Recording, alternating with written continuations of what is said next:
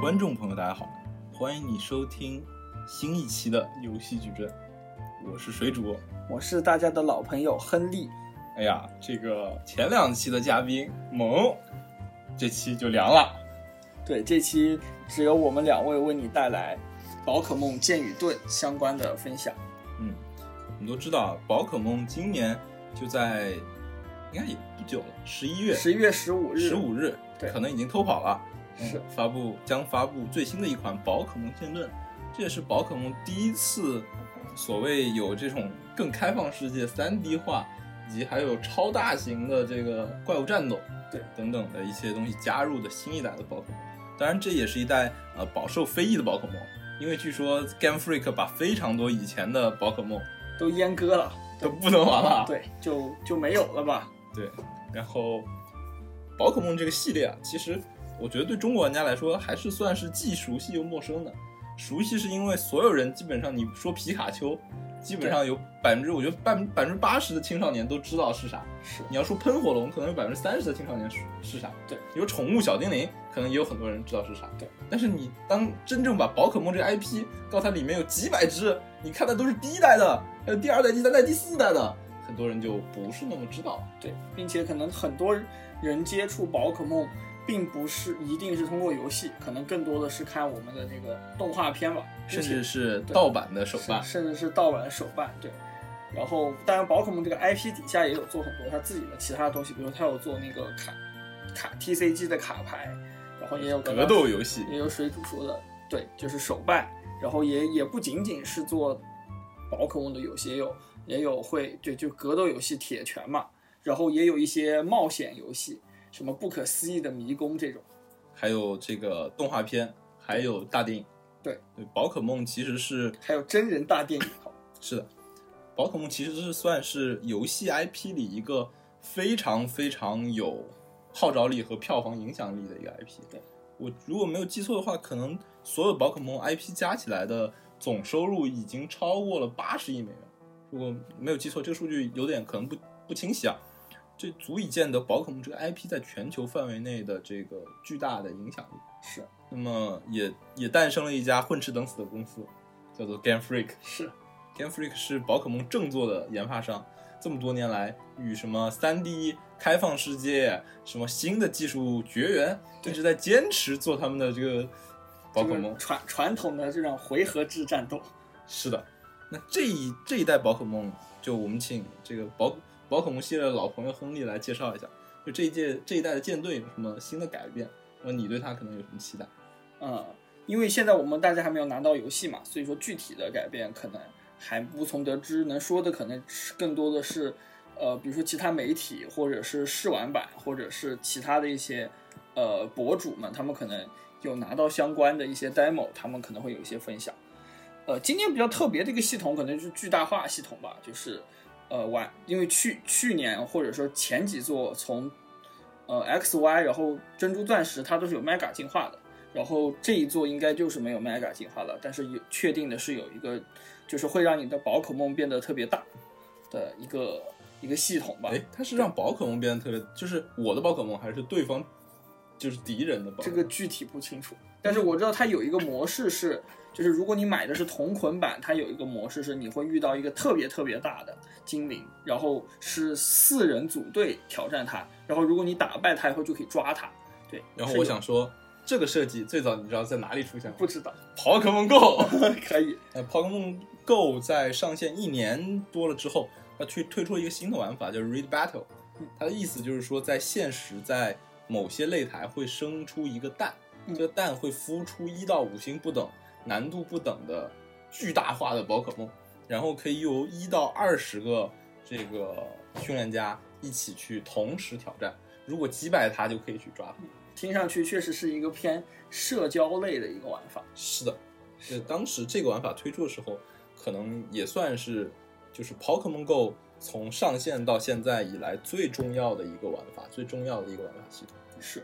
嗯然后其他还有披露的信息，就比如说，好像这一座剑盾的遇怪模式是明和加暗和吧，因为就是解释一下，对，就是在在皮卡丘和伊布这部作品之前，基本上都是暗雷的，就是相当于你在你进入草丛里面走着走着就会遇到个怪，然后你在山洞里走着走着就会遇到一个什么野生的小泉石出现了。呃，暗雷的好处是在于你其实会期待它，就是你会遇到什么样的怪，然后包括它会通过一些转场动画给你这样的提示。但不太好的方面就是在于，其实对于你赶路来说，或者是呃推剧情来说是很打扰的。比如说，我曾经就在玩《火红叶绿》的时候，在那个就是铲波波和胖丁的那个山洞迷路了，然后就疯狂的遇什么大嘴蝠、什么小拳石，就把我逼得要疯了。明白。对然后伊布和皮卡丘这一代的话，应该是第一次用鸣雷的方式，就是你是可以看见，呃，宝可梦是什么样的。那我然可后能就不想碰它了。对你通过撞上去，对，就是你通过，呃，就是有点像很古老的中国的网游 RPG 那种，就是你去撞它，然后就会开启一个战哎斗画面。那会不会有正面撞、背面撞、被他撞不同的进入战斗的先手后手顺序？好像宝可梦目前是没有做这个设计的，但是在勇者斗恶龙龙里面这种设计其实很常见，比如说在还有 DQ 十一对。 P 五里对是不是也会有这这种个女就是神你一可以问五，你可以偷袭对面一下，就是相当于占一个先机吧，嗯，对，就会有这说鸡不说，说西部说鸡是的。然后还有的系统的话，就是今年剑和盾就是，呃，听说他们能够挑战的道馆会有部分不同，那可能也就意味着剑版和盾版可能在整个世界大地图上开放的区域也可能会有不同，嗯，这个可能也是一个挺挺有意思的，挺有挺挺特别的一个设计吧。说到说到剑盾啊，其实我就一直想吐槽宝可梦的这个就是售卖机制，我觉得就非常无耻。是，就是每次出都会把一个游戏，就是百分之九十九一样的内容拆成两个游戏买。是它，它是确实是它这个东西从第一代，从经营，甚至更早，就是最最早的 Game Boy 那个时代的什么黄绿黄绿蓝，就是这样一个机制了。就是它明明都是差不多的故事，然后它就通过给你换主角换换主角或者换神兽来卖不同的版本。这个真是无耻狗贼啊！但是它这样设计也有另外一个好处，就是它通过做这样的区隔开吧，去鼓励你线下社交嘛。因为如果你想要图鉴全收集，你就必定要和面朋连友去错对去面连，包括很多怪的进化是必须要通过机就是交换进化的，它在交换的过程中才会进化。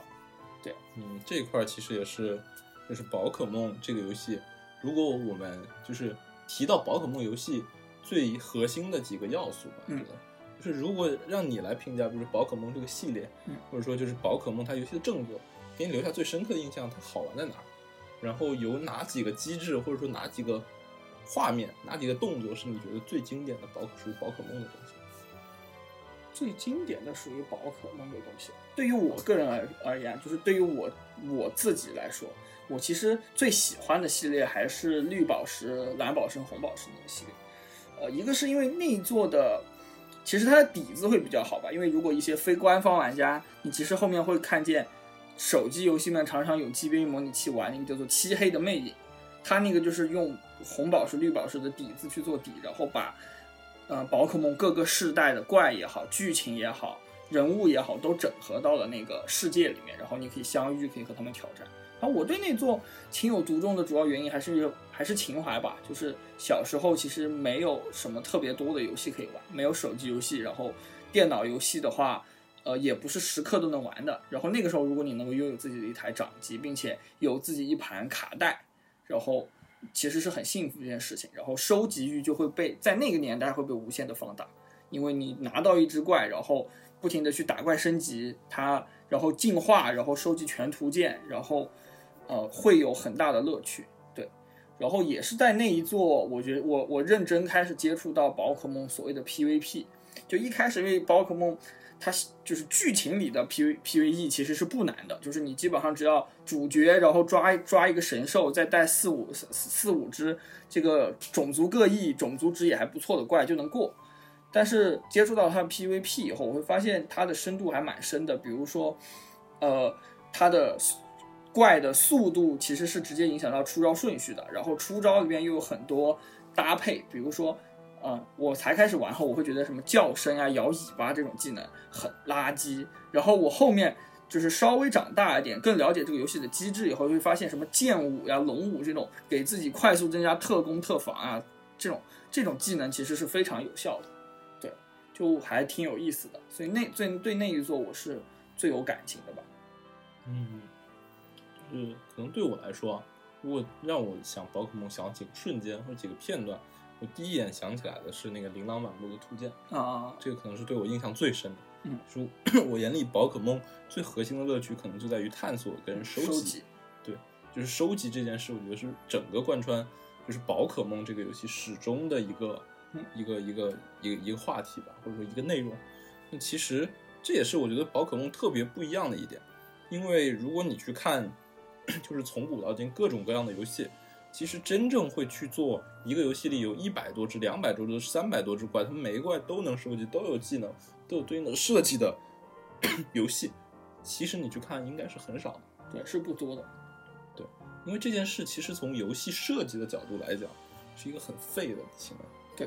就是我需要去做几百个这样的资源，这每个资源大家看着可能就是一只怪，但它背后可能就得有有多少张原画、多少个模型、多少个动作、多少个特效，这个整个资源量是非常非常夸张的。对，而且到后面像3 DS 时代，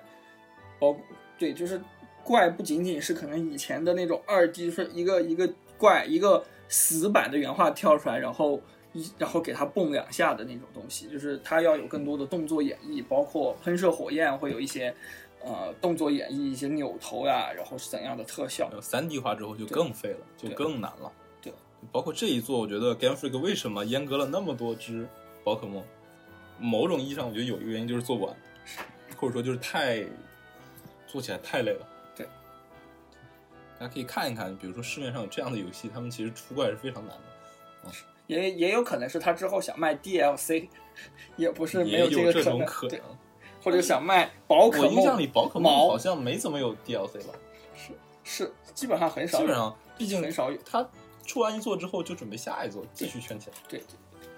然后但是南南不准这一座就有，因为 X Y 是有出过 Z 嘛，然后这一座难说枪剑和盾会出一个矛我或者出出一个枪枪，对吧？我都出是也有可我能，出个刀，就出个刀也是有可能的。但是我觉得，就是宝可梦这个系列，其实就这一代可能是宝可梦系列里一个变革之作。嗯，毕竟它是一个就是三 D 化之后，让整个宝可梦有一个新的表现。那这个东西能不能被玩家接受，其实我是心里不那么确定的。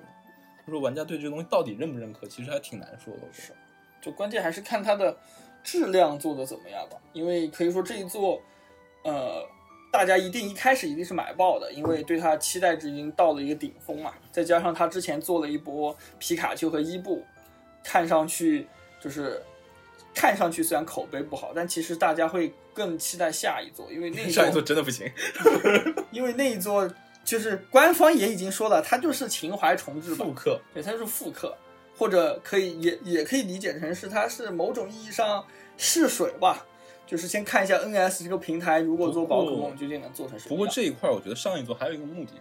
就是其实宝可梦的玩家或者说宝可梦的受众，这几年有一个挺大的变化。嗯，就越来越是是年龄层偏小，对，还有一点是说，像比如说像之前宝可梦 Go 这个游戏，其实它吸引了数以亿计的用户，里面可能有百分之五十以上其实之前没有玩怎么过接触过宝可梦 IP，或者说起码是没有接触过宝可梦游戏的。那么，嗯，宝可梦 Go 是一个非常非常轻度的游戏，它没有几乎没有这种操作的成分，你在单局里只有就是点攻击键这一件事儿，就它非常简单。那在这种情况下，嗯，如果我们希就是不是我们，就是说是 Game Freak 希望能够吸引更多的接触到宝可梦 IP 的人，成为宝可梦的游戏的玩家，那他可能就会采用一些看起来更为简单、更为容易上手的这样一个宝可梦游戏的方式去尝试去吸引他。我觉得从这个意义上来说，Let's Go 的呃皮卡丘跟伊布就是这样一个目的诞生的。是嗯但是我我我不清楚现在效果是好是坏，但是看起来是说这一座是真正在就是宝可梦 Go 发售的时代之后，它又一款就等于去尝试再往上走的一款作品。是嗯，虽然但是但是我其实对 Game Freak 这个公司的制作能力是嗤之以鼻的。嗯，可是人家做出来的东西就是真相，那你让我做，我觉得也可以真香，好吗？那没办法，就是我觉得就是，其实这个也是一种保守的思路吧。就是当你已经做成一个东西以后，你最好的方式就是在它的基础上不断的去迭代，嗯也不需要追求直太到大的变化，直到迭代到这个系列烂掉，对对，直到迭代到这个系列可能真的卖不动的时候，再考虑一波这个。嗯像以前有《仙剑奇侠传》，我觉得《魔兽一战》已经快到那个地步了。但是它已经很难有突破了吧？我觉得这种仙仙剑这个这种 RPG 开放世界呢，不好说。做更开放世界的武侠，我觉得目前还没有哪款游戏做的特别好。河洛算吗？河洛在我的眼里，我觉得是做的挺好的。就是如果它有更好的美术和更好的程序的话，其实难说是可以支撑起来它的那套玩法。但是现在，但是不以成，就是不能说历史不容假设嘛，就没有如果。确实，反正凉了，做出来合作的效果，就是很多玩家不能接受，因为你在这个时代，如果不是纯粹的粉丝，或者是你真正能够 get 到那个游戏内核的人，你看见这个游戏，首先我跑起来我很卡，然后画质让我感觉就是很很九十年代十零零年代的时候，我就是自然而然就劝退的，就没说办法。到这件事，其实我想到最近有一款这个大作，嗯，这个什么你说的不会是大圣归来吧？对， 大圣归来， 《大圣归来》，其实我觉得并不是这个游戏差到不能玩，而是说它的大家对它的期待和它的宣传，以及说它登陆主机平台的这个意味，都把这些东西拉高了。然后最后给你喂一部可能二十年前、十五年前的游戏设计的一个产品，大家肯定是不能接受的。就是你你现在的竞争对手已经不是像以前来说，可能只是国产游戏，嗯，或者是什么游戏。你现在竞争对手其实就是荒野大镖客，你要对标的就是那些真正意义上的三 A 三 A，特别是如果你要上主机平台的话，我相信《原神》肯定也是这样的，它一定不是说我就是要做一个像素风的塞尔达，对吧？它对标的肯定也是更高的画质，甚至要超过塞尔达的那种那种风风格，不然它才能，不然它是很，不然如果它没有做到的话，其实是蛮难的。就是甚至会把可能它以前崩一、崩二、崩三积起来的口碑也会毁掉。没事儿，还有崩四。是，那米哈游这个我们就过了。但是其实这样看的话，其实宝可梦反而是一个难得的孤立。对，就是它虽然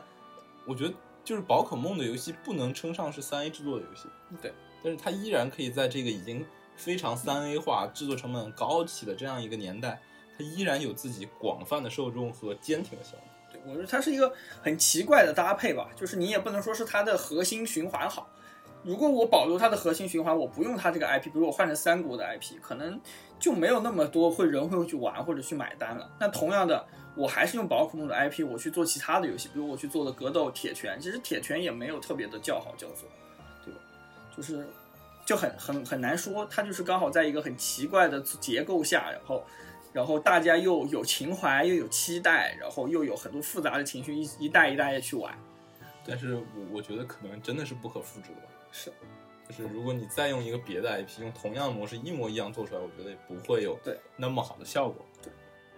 就守是大家护已最经好的宝可梦，大家已经天然的接受了这样的一个，就是已经有思维惯性了吧，就觉得这个游戏就应该这么做。它如果有太大的变革，就比如反说而，假设它的战斗就变成了即时即即即时制，甚至它变成了一个动作游戏你可以用摇杆控制它移宝可梦移动并且战斗的一个游然戏，后还可以完美格挡，还有子弹时间，然后还对然后有反击，然后可能玩家就会觉得 这是啥有点怪了，就不好像不那么像续作，更像是外传？探索方向或者外传这个样子。对，嗯，好，那其实说到这里，宝可梦就说的还挺多。是，嗯嗯，看亨利有什么补充的？我觉得还挺好的吧。就是大家如果预购有预有预购的想法，可以尽早预购一下。然后，嗯，现在已经不算预购了，对，已经不算预购了，对。正常购买了。当然然后，当然前七天我觉得就可以看出来这个游戏到底怎么样。是上线当天就会有大量的博主也好，大量的游戏测评玩家也好，这个大量的时主候播也好，博主我就不得不吹，这《健身环大冒险》真是出圈，并且这个价格一路高起，真是非常恐怖。是， 对，具有收藏价值，这个可以炒的一款游戏。嗯，这款游健戏身环大冒险在我客厅里是有的。好像今年呃，还是聊一下十一月份吧，就是前九公布的那个《死亡搁浅一款重建美国的送快递游戏。》，是水主可以聊一下对它的看法。就是对于 IGN 给出一个六点八的评分是怎么看待的？我觉得， 我觉得《死亡搁浅》是一个特别就是符号化、标签化的作品吧。嗯，因为你看到评分，你比如看 IGN 给六点八，但是你会看到像那个 Sport、法米通，还有什么 Ma- Ma- Matix 那个，还有别的几家评分网站，有的是给八点五，有的给九的。对，对，就是实际上意见是非常两极分化的。我觉得核心还是在于，一方面小岛修夫的作品，它就是这么的，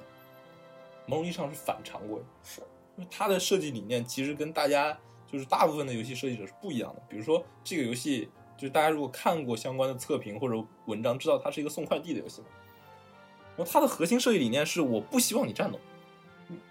就是它的战斗方式是我用自己的血液作为一种武器去去去去干掉敌人，然后干掉敌人之后还会有个负面的效果，让这个这个这个这个路会出现问题。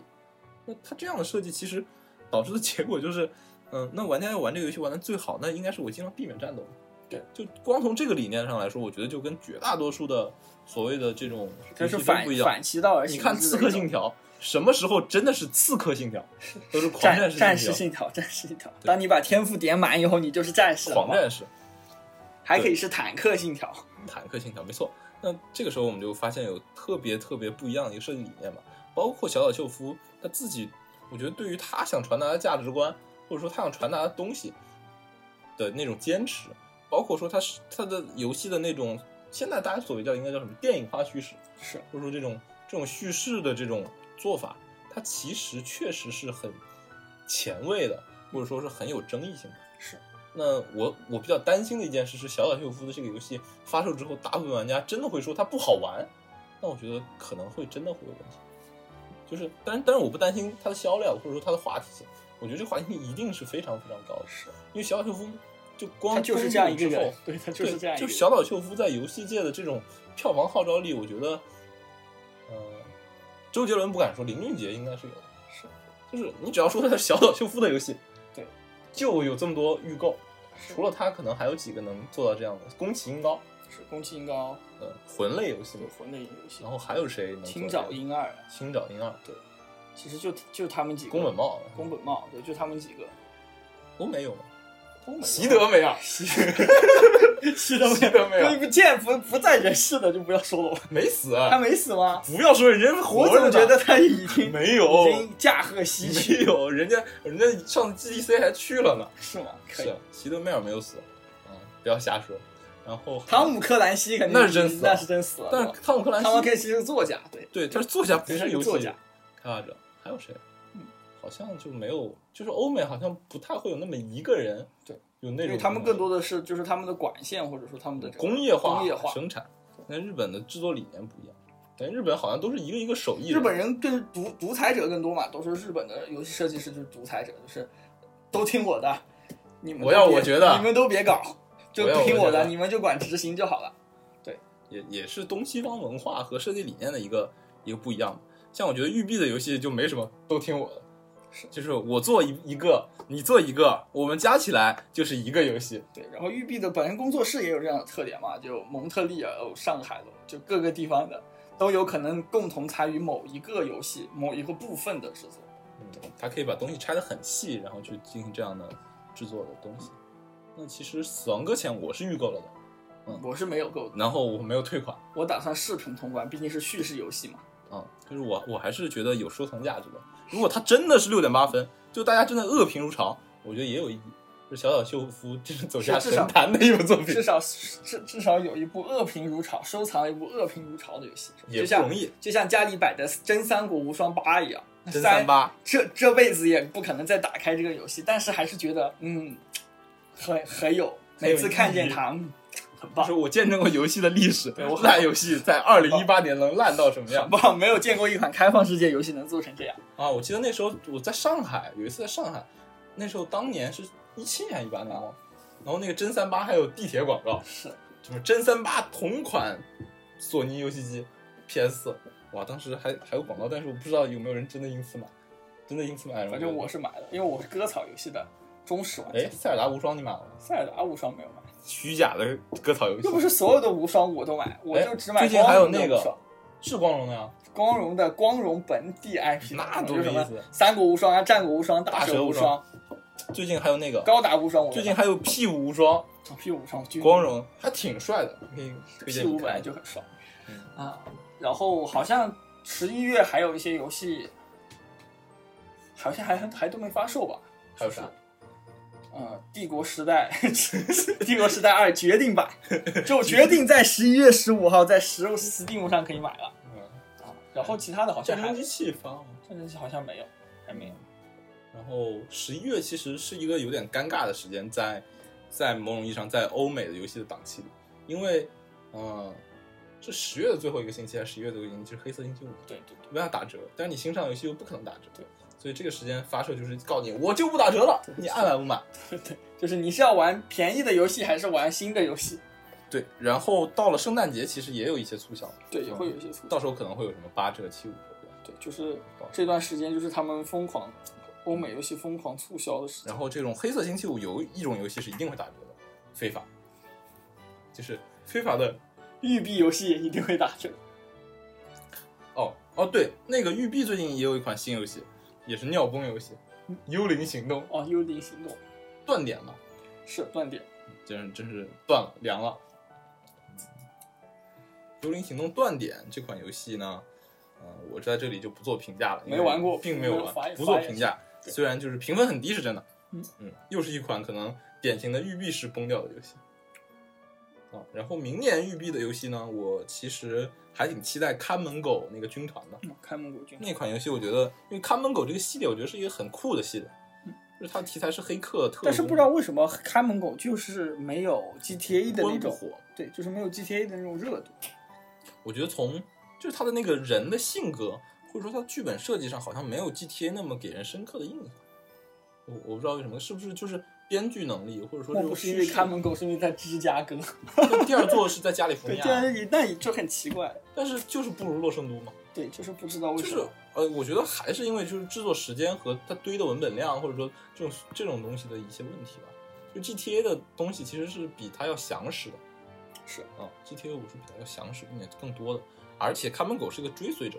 哎，说到这个游戏，我又不知道这个《骑马与砍杀：领主》什么时候可以发售啊，，行行，你那个就就就就就就放一边 吧，讲个鬼故事，愿它长讲寿。讲个鬼故事，腾讯极光代理的这个足球经理，二零一八还是二零一九，仍然在预约 中，